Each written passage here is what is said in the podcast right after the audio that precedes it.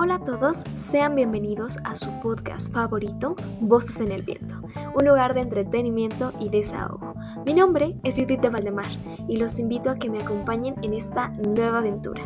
Este es nuestro segundo programa aquí en Spotify y sinceramente estoy muy emocionada porque es todo un reto hacer esto. Así que muchas gracias por escuchar. Hoy hablaremos de Coraline esta famosa película del 2009 que fue la pesadilla de muchos niños pequeños y la maravilla de otros. Para dar inicio a nuestro recorrido, primero quiero hablarles un poco sobre algunos aspectos que giran en torno a la creación de la película Coraline, que estuvo a cargo de Laika Studios, así como cierta significación o moraleja, si quieren verlo de esa manera, en dicha película. Hay que dejar en claro que está basada en el libro con el mismo nombre del autor Neil Gaiman, pero nosotros solo hablaremos de la película. Posiblemente en otro episodio, si así lo desean, podemos hablar sobre el libro. Si es así, háganmelo saber en nuestras redes sociales arroba voces.viento. Mientras tanto, quédense conmigo porque comenzamos. Para darles contexto, déjenme contarles un poco de Like Studios.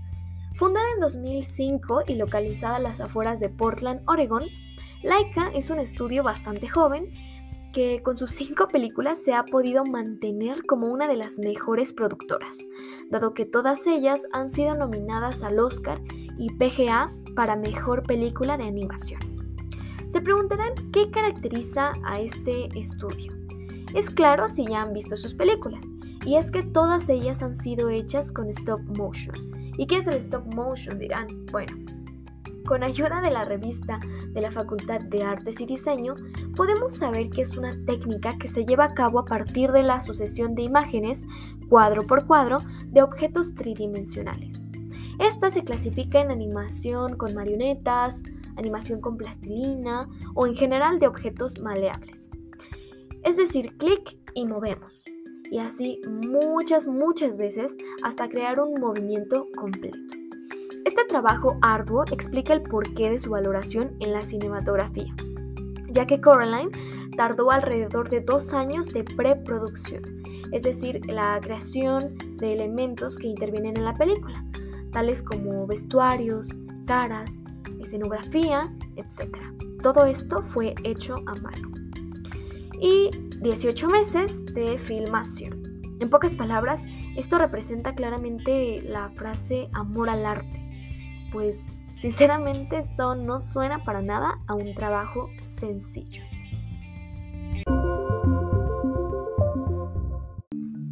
Esta película cuenta la historia de Coraline, una niña que descubre una puerta escondida en el Palacio Rosa, una vieja casa donde habitan personas excéntricas, tales como el señor Bobinsky o como él se hace llamar, el sorprendente Bobinsky, y las acróbatas Spink y Forcible.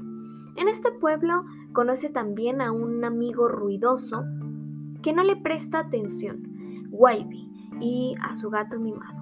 Wavy es nieto de la dueña de la casa, la señora Lovat. Es importante mencionar a los personajes, ya que en la película es Wavy quien le obsequia a Coraline una muñeca que luce totalmente idéntica a ella, con una nota que decía, Hey Jonesy, mira lo que me encontré. Estaba en el baúl de la abuela. ¿Te parece familiar? Wavy.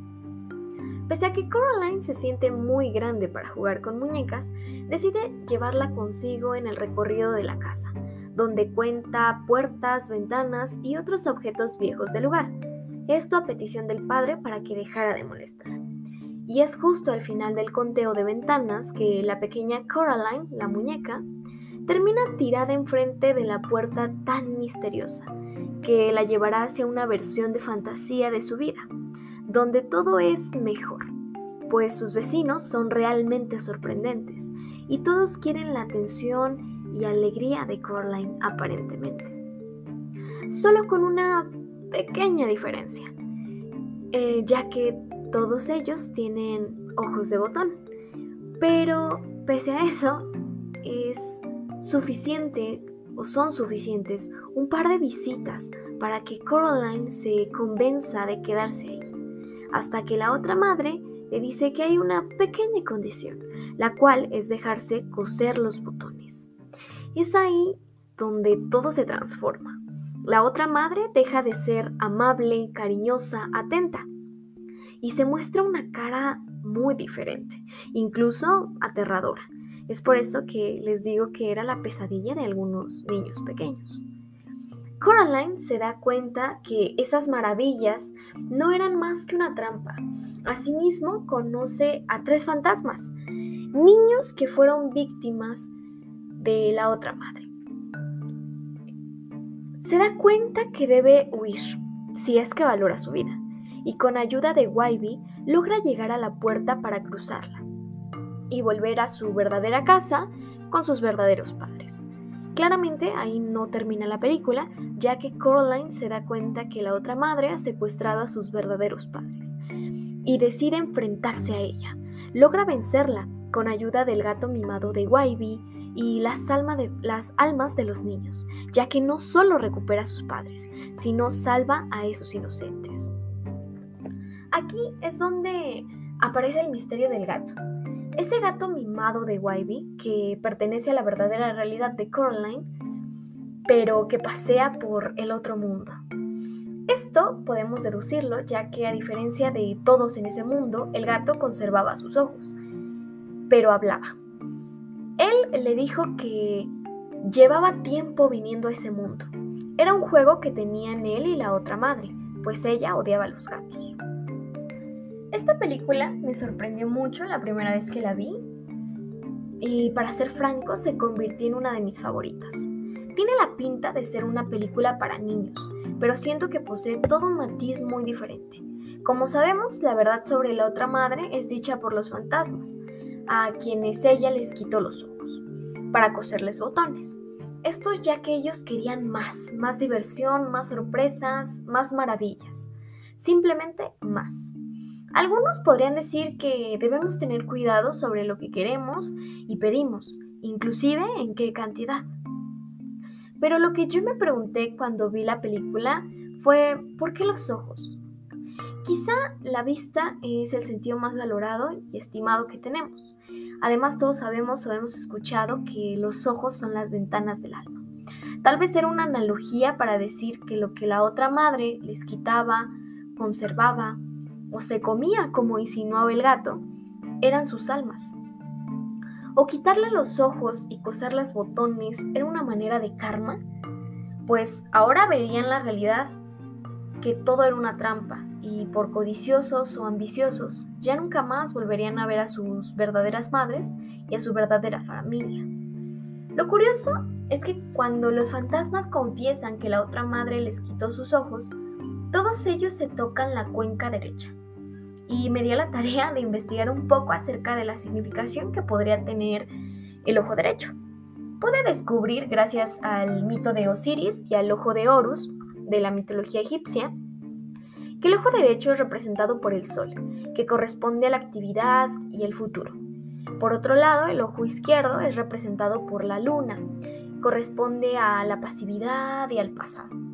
¿Será que Henry Selick director de Coraline, nos quiso dar a entender que lo que verdaderamente les fue arrebatado a esos niños inocentes fue su futuro, su vida que supuestamente tenían que haber vivido si no hubieran entrado a ese mundo.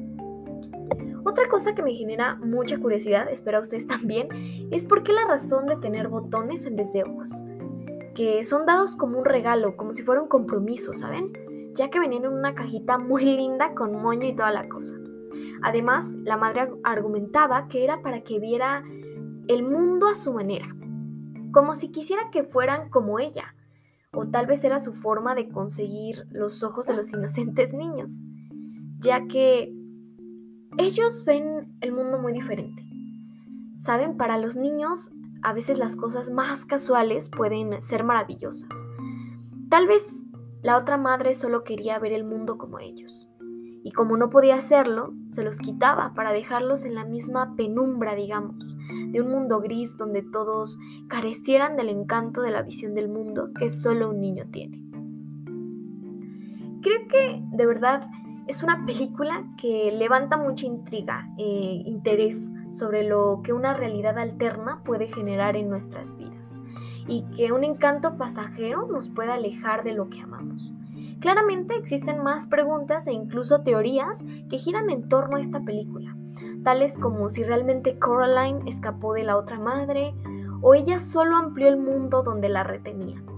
Esto gracias a la escena del final, donde el gato desaparece, lo cual únicamente lo podría hacer en el otro mundo, haciendo que la película mantenga hasta el final ese aire de misterio, pues los ojos de botón, las maravillas que la otra madre creaba y el misterio del gato hacen que Coraline sea una excelente película.